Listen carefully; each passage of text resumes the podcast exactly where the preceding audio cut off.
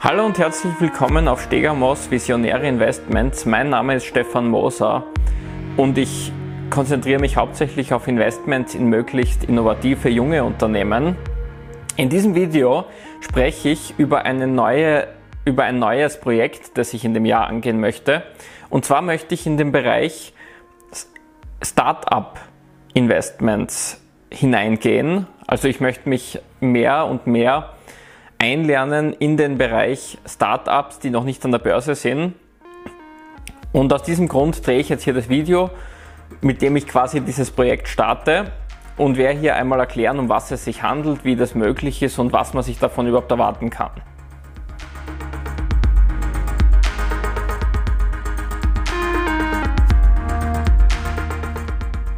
Es gibt ein Problem, das man als Investor in börsennotierte Unternehmen hat, und das scheint sich in den letzten Jahr, im letzten Jahrzehnt verstärkt zu haben.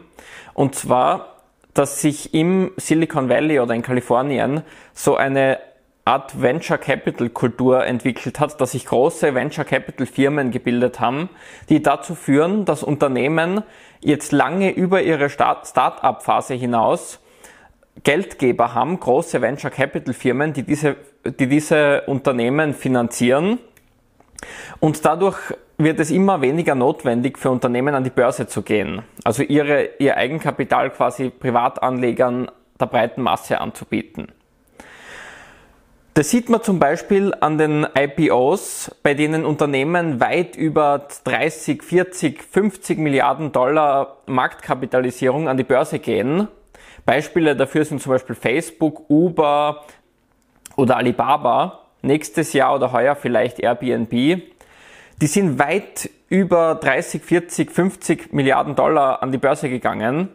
Wenn man das zum Beispiel vergleicht mit Amazon oder Apple, die sind mit unter eine Milliarden an die Börse gegangen, dann sieht man, dass da bei Weitem nicht mehr so ein Vervielfachungspotenzial besteht wie früher. Aus diesem Grund könnte man zum Beispiel sich überlegen, ob es nicht Sinn macht, über das Investieren in Startups nachzudenken. Was sind prinzipiell einmal die Vorteile von, von Startups oder vom Investieren in Startups? Erstens einmal, wie, wie schon ge gesagt, das äh, dieses enorme Potenzial, das natürlich in einem Startup steckt. Wenn man in ein Unternehmen investiert, das erst ein paar Millionen Dollar wert ist und es wird einmal irgendwann ein 100 Milliarden Dollar Konzern, dann ist es natürlich ein extremes Wachstumspotenzial, das man mitmachen kann. Wenn man natürlich unter der Voraussetzung, dass man in das richtige Unternehmen investiert. Das ist ein hohes Risiko und eine, eine hohe, äh, eine sehr, es ist unwahrscheinlich, dass man sofort ins nächste Google investiert, aber es besteht zumindest die Chance. Nächster Vorteil ist, dass man irrsinnig viel lernen kann. Man hat natürlich auf, bei börsennotierten Unternehmen eine große Auswahl an Internetplattformen oder an Möglichkeiten, wie man sich über dieses Unternehmen informiert. Das stellt ja auch die Security and Exchange Commission über die sogenannte EDCA-Plattform einige oder etliche Formulare, also alle Formulare, die wichtig sind, zur Verfügung. Man kann überall einsehen und man hat einen großen Überblick. Es, diese Unternehmen werden von vielen Analysten bewertet und eingeschätzt. Das hat man natürlich bei Startups nicht, aber dafür lernt man viel. Man muss sich selbstständig überlegen, wie informiert man sich über das Unternehmen, wo bekommt man neue Informationen her und da kommt jetzt ein springender Punkt. Bei börsennotierten Unternehmen, dadurch, dass so viele Analysten draufschauen, ist es schwer, eine Art Unterbewertung noch zu finden. Beziehungsweise Informationen sind halt sehr schnell eingepreist und man kann jetzt wenig Informationsvorsprung nutzen an der Börse. Das geht natürlich bei Unternehmen, je kleiner sie sind, umso besser. Also bei Startups zum Beispiel. Und zusätzlich kommt eben der Aspekt, dass man irrsinnig viel lernt. Weil es eine ganz neue Art ist. Eben man, man investiert in eine ganz andere Art von Unternehmen, wie wenn man es an der Börse tut. Ein Startup ist noch nicht etabliert, es gibt da noch irrsinnig viel, was man an Erfahrungen sammeln kann. Und aus diesem Grund ist es natürlich interessant, sich über Startups Gedanken zu machen. Ein weiterer Vorteil ist natürlich, dass wenn man zum Beispiel mit seinem Investment wirklich das Unternehmen unterstützen möchte, dann kann man das über das Investieren in Startups machen, weil man, wenn man in eine Finanzierungsrunde einsteigt, und Startups werden in der Regel über Finanzierungsrunden finanziert und in diese Finanzierungsrunden kann man dann investieren, kommt das Geld, das man investiert, direkt beim Unternehmen an. Man kauft direkt die Anteile dem Unternehmen quasi ab, wodurch das Geld natürlich dem Unternehmen zufließt. Was sind die Nachteile? Was sind die, warum sollte man sich vielleicht das besser überlegen, ob man in Startups investiert? Natürlich sind die Nachteile mehr oder weniger die Kehrseite der Vorteile. Bei den Vorteilen hat man natürlich eine hohe, eine hohe Chance, ein enormes Wachstum mitzumachen und dementsprechend ist natürlich bei Startups auch eine hohe Wahrscheinlichkeit, dass das Unternehmen pleite geht. Das sind noch nicht etablierte Unternehmen, das sind Unternehmen, wo man noch nicht weiß, ob deren Konzept wirklich innovativ ist, ob das am Markt ankommen wird. Und daher weiß, ist natürlich die Wahrscheinlichkeit auch hoch, dass viele von diesen Unternehmen pleite gehen werden. Der zweite Nachteil ist natürlich wiederum der, die Kehrseite des zweiten Vorteils. Und zwar die fehlende Information, die man hat, hat natürlich auch Nachteile. Weil als Privatanleger hat man nicht die Möglichkeit, wie ein professioneller Investor, sich mit dem Team zu treffen, vor allem wenn dieses Startup in, in Amerika sitzt und sich mit den Leuten zu treffen und wirklich zu sprechen, was läuft in dem Unternehmen. Man hat bei Startups auch nicht diese vielen Plattformen und nicht die Analysten, die draufschauen. Das heißt, es ist natürlich das Risiko da, dass man sich mit zu wenig Informationen oder mit falschen Informationen eine falsche Vorstellung macht und damit falsche Preise ansetzt oder in das Unternehmen investiert, obwohl die Informationen, die man hat, falsche Informationen oder unbrauchbare Informationen sind. Der dritte Nachteil ist natürlich, dass man in Startups eben nur über Finanzierungsrunden investieren kann und diese Anteile auch nicht auf einem Sekundärmarkt verkaufen kann. Es geht zwar auf manchen Plattformen und bei manchen Unternehmen, aber in der Regel ist es nicht möglich und deswegen muss man abwarten, bis das Unternehmen einen Exit macht. Das ist in der Regel wird das Unternehmen entweder von einem größeren Konzern aufgekauft oder es geht an die Börse. Das sind die beiden Szenarien hauptsächlich, die einen Exit darstellen.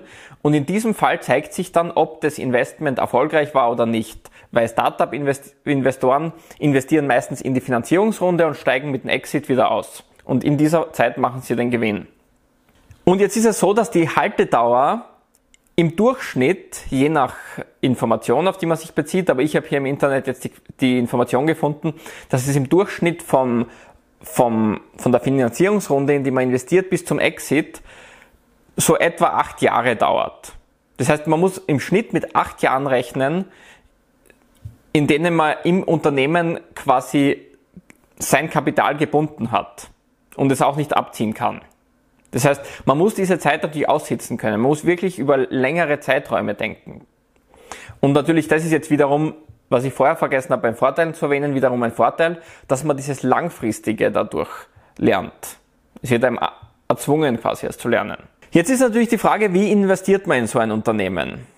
Typischerweise investieren natürlich in der Anfangsphase Angel-Investoren, das sind Privatpersonen oder eben professionelle Investoren, die viel Geld haben und die auch meistens schon viel Erfahrung haben und daher dann dem Unternehmen natürlich den ganz am Anfang, wenn noch keiner an das Unternehmen glaubt, Kapital zur Verfügung stellen und natürlich auch Wissen zur Verfügung stellen. Das Unternehmen auch natürlich beraten.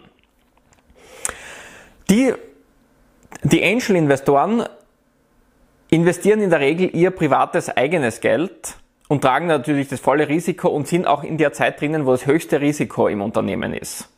Die investieren quasi ganz am Anfang in die Idee.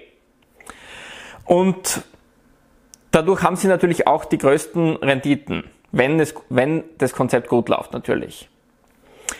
Dann im nächsten Schritt, wenn das Unternehmen schon einigermaßen erfolgreich wird, dann steigen in den nächsten Finanzierungsrunden Venture Capital Firmen ein. Das sind große Finan Finanzinstitute oder große äh, Firmen teilweise schon, also teilweise schon größere Firmen, die sich nur darauf spezialisiert haben, Startups zu finanzieren. Bekannte Größen aus dem Silicon Valley sind natürlich Andreessen Horowitz, Sequoia Capital oder kleiner Perkins. Und bei diesen Unternehmen sind schon etliche Analysten angestellt, die das Unternehmen natürlich durchanalysieren und die zuständigen Personen, die dann investieren, investieren natürlich nicht mehr ihr eigenes Kapital, sondern die, die investieren dann quasi Unternehmenskapital oder treuhänderisches verwaltetes Vermögen von anderen Menschen. Und das Ganze wird dann schon etwas professioneller. Allerdings machen die natürlich noch immer sehr große Gewinne mit, weil wenn ein Unternehmen zum Beispiel 50 Millionen Dollar wert ist und dann bis zu, und dann mit einer Milliarde Dollar an die Börse geht, machen natürlich auch noch die Venture Capital Firmen, Firmen große Gewinne mit. Das Problem ist jetzt aber nur, was ich am Anfang angesprochen habe, dass diese Venture Capital Firmen mittlerweile so viel Kapital haben, dass sie Unternehmen über lange Zeit finanzieren können. Und vor allem die ganzen interessanten Softwarefirmen und die ganzen äh, stark wachsenden innovativen Unternehmen, die lange große Gewinne abwerfen, werden natürlich jetzt lange gehalten von diesen Venture Capital Firmen. Und auch den Unternehmen kommt es zugute, weil man natürlich bei Venture Capital Firmen immer weiß, was gefordert wird. Man hat eine gewisse eine gewisse zuverlässige Geldquelle und es hat einige Vorteile für das Unternehmen. Kann man jetzt eigentlich auch als Privatanleger in diese Unternehmen investieren? Da gibt es in den USA, aber auch in anderen Ländern der Welt eine Regelung, die über 80 Jahre gültig war. Und zwar schreibt die vor, dass man nur in Startups oder nicht börsennotierte Unternehmen investieren darf, wenn man ein sogenannter akkreditierter Investor, also ein erfahrener Investor ist. In den USA ist man typischerweise ein accredited Investor, wenn man ein Vermögen von mindestens eine Million Dollar vorweisen kann und da ist aber das Haus und das ganze Wohneigentum abgezogen davon. Das kann man natürlich nicht mit einberechnen. Und der zweite Punkt ist, wenn man ein Einkommen von mindestens 200.000 Dollar pro Jahr über mindestens zwei Jahre vorweisen kann. Damit versucht natürlich der Staat einen zu schützen, ob das sinnvoll ist oder nicht, sei dahingestellt. Ich habe aber vorher bewusst gesagt, dass es 80 Jahre gültig war, denn es gibt eine neue Regelung, die es jetzt interessant macht, auch für uns Privatanleger.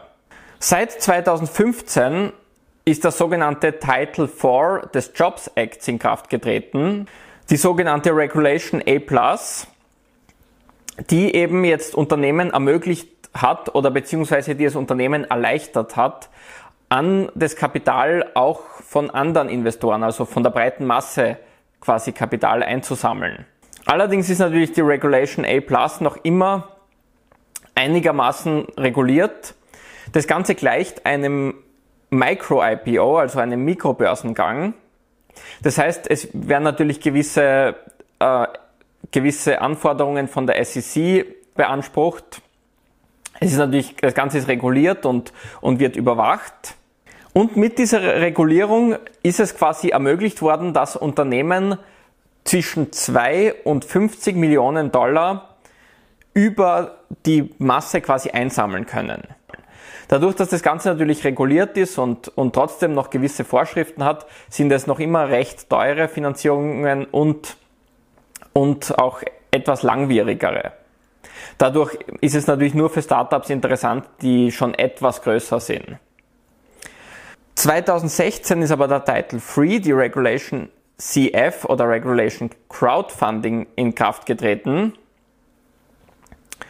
Und die hat es nun ermöglicht, dass Unternehmen über sogenannte Equity Crowdfunding Plattformen Geld einsammeln können. Also von der, wirklich von der breiten Masse, kleine Beträge und durch dieses Crowdfunding-System natürlich wären es insgesamt dann etwas größere Beträge. Da schreibt natürlich das Gesetz vor, dass maximal 1,07 Millionen Dollar eingesammelt werden können. Das heißt, es sind wirklich Anfangsfinanzierungsrunden und damit kann man jetzt aber auch als Privatanleger wirklich in den Start eines Startups investieren, ganz in den Anfang. Und den, den Unternehmen ist es auch einfacher gemacht worden, weil es weniger, weniger Regulierungen hat, was für uns natürlich interessant ist. Jetzt gibt es aber eine Sache, die man natürlich nicht vergessen darf. Wenn ein Unternehmen die Möglichkeit hat, bei einem namhaften Angel Investor Geld zu holen, wo es große Mengen, große Summen auf einmal einsammeln kann und wo man sich auch natürlich mit dem Namen schmücken kann, dass, man, dass bei uns ein Jason Calacanis oder ein Peter Thiel investiert hat oder eben bei einer großen Venture Capital Firma, dann wird das Unternehmen natürlich nicht auf die Crowdfunding-Plattformen gehen und dort diese kleinen Krümeln einsammeln. Vor allem auch deswegen, weil man über diese Crowdfunding-Plattformen nicht so viel einsammeln kann und es kompliziert ist und es für die Unternehmen jetzt nicht so viel bringt. Das heißt, man kann einmal davon ausgehen, dass ein Unternehmen, wo die Wahrscheinlichkeit hoch ist, dass es das nächste Google wird, diese Unternehmen natürlich eher nicht auf die Crowdfunding-Plattformen gehen. Mit anderen Worten, es ist natürlich die Wahrscheinlichkeit geringer, über Crowdfunding-Plattformen große Erfolge zu erzielen. Es ist nicht unmöglich, es kann natürlich das nächste Facebook oder das nächste Amazon auf einer Crowdfunding-Plattform zu finden sein, aber die Wahrscheinlichkeit ist geringer. Jetzt ist es aber so, dass ich natürlich dieses Projekt hier nicht starte, um über Crowdfunding-Plattformen schnell reich zu werden, sondern um eine neue Sparte auszuprobieren. Es geht hier vor allem darum, etwas zu lernen und sich mit der Materie auseinanderzusetzen, dass man mal anfängt. Am Anfang die Verluste oder die nicht, äh, die nicht erzielten Renditen, die man, die man eingeht, auch zum Teil die Opportunitätskosten, kann man natürlich als Lehrgeld betrachten. Und dafür sind aber solche Plattformen sehr interessant für den Anfang und vor allem, weil man kleine Summen investieren kann und dadurch auch anfängt zu lernen. Im Gegensatz zu Venture Capital Firmen oder Angel Investoren oder akkreditierten Investoren, die wirklich große Summen in eine Startup-Runde stecken, kann man über die Crowdfunding-Plattformen kleine Summen, also so ab teilweise 100 Dollar pro Investment starten und dadurch wird es interessant. Und rein aus diesem Grund starte ich das Ganze hier, weil ich gehe hier nicht davon aus, dass man da jetzt groß und schnell damit Geld machen kann. Und außerdem kann sich da noch einiges entwickeln. Vielleicht wird dieses Equity Crowdfunding das nächste große Ding, the next big thing. Das Ganze ist noch relativ neu und jung und dadurch ist es nicht vorhersehbar, wohin sich das entwickelt. Und vielleicht über die Zeit wird auch das eine oder andere interessante Investment dabei sein. Und wenn euch das natürlich interessiert, ich werde in Zukunft dieses Projekt weiter hier verfolgen, werde noch weitere Videos dazu bringen, auch konkreter auf Plattformen eingehen. Und wenn euch das interessiert, dann lasst mir einen Daumen da oder abonniert den Kanal. Schreibt mir in die Kommentare, wenn ihr selber zum Beispiel Erfahrungen damit habt, was ihr von dem Ganzen haltet. Und wenn euch das natürlich überhaupt nicht interessiert, könnt ihr es auch unterhalb reinschreiben.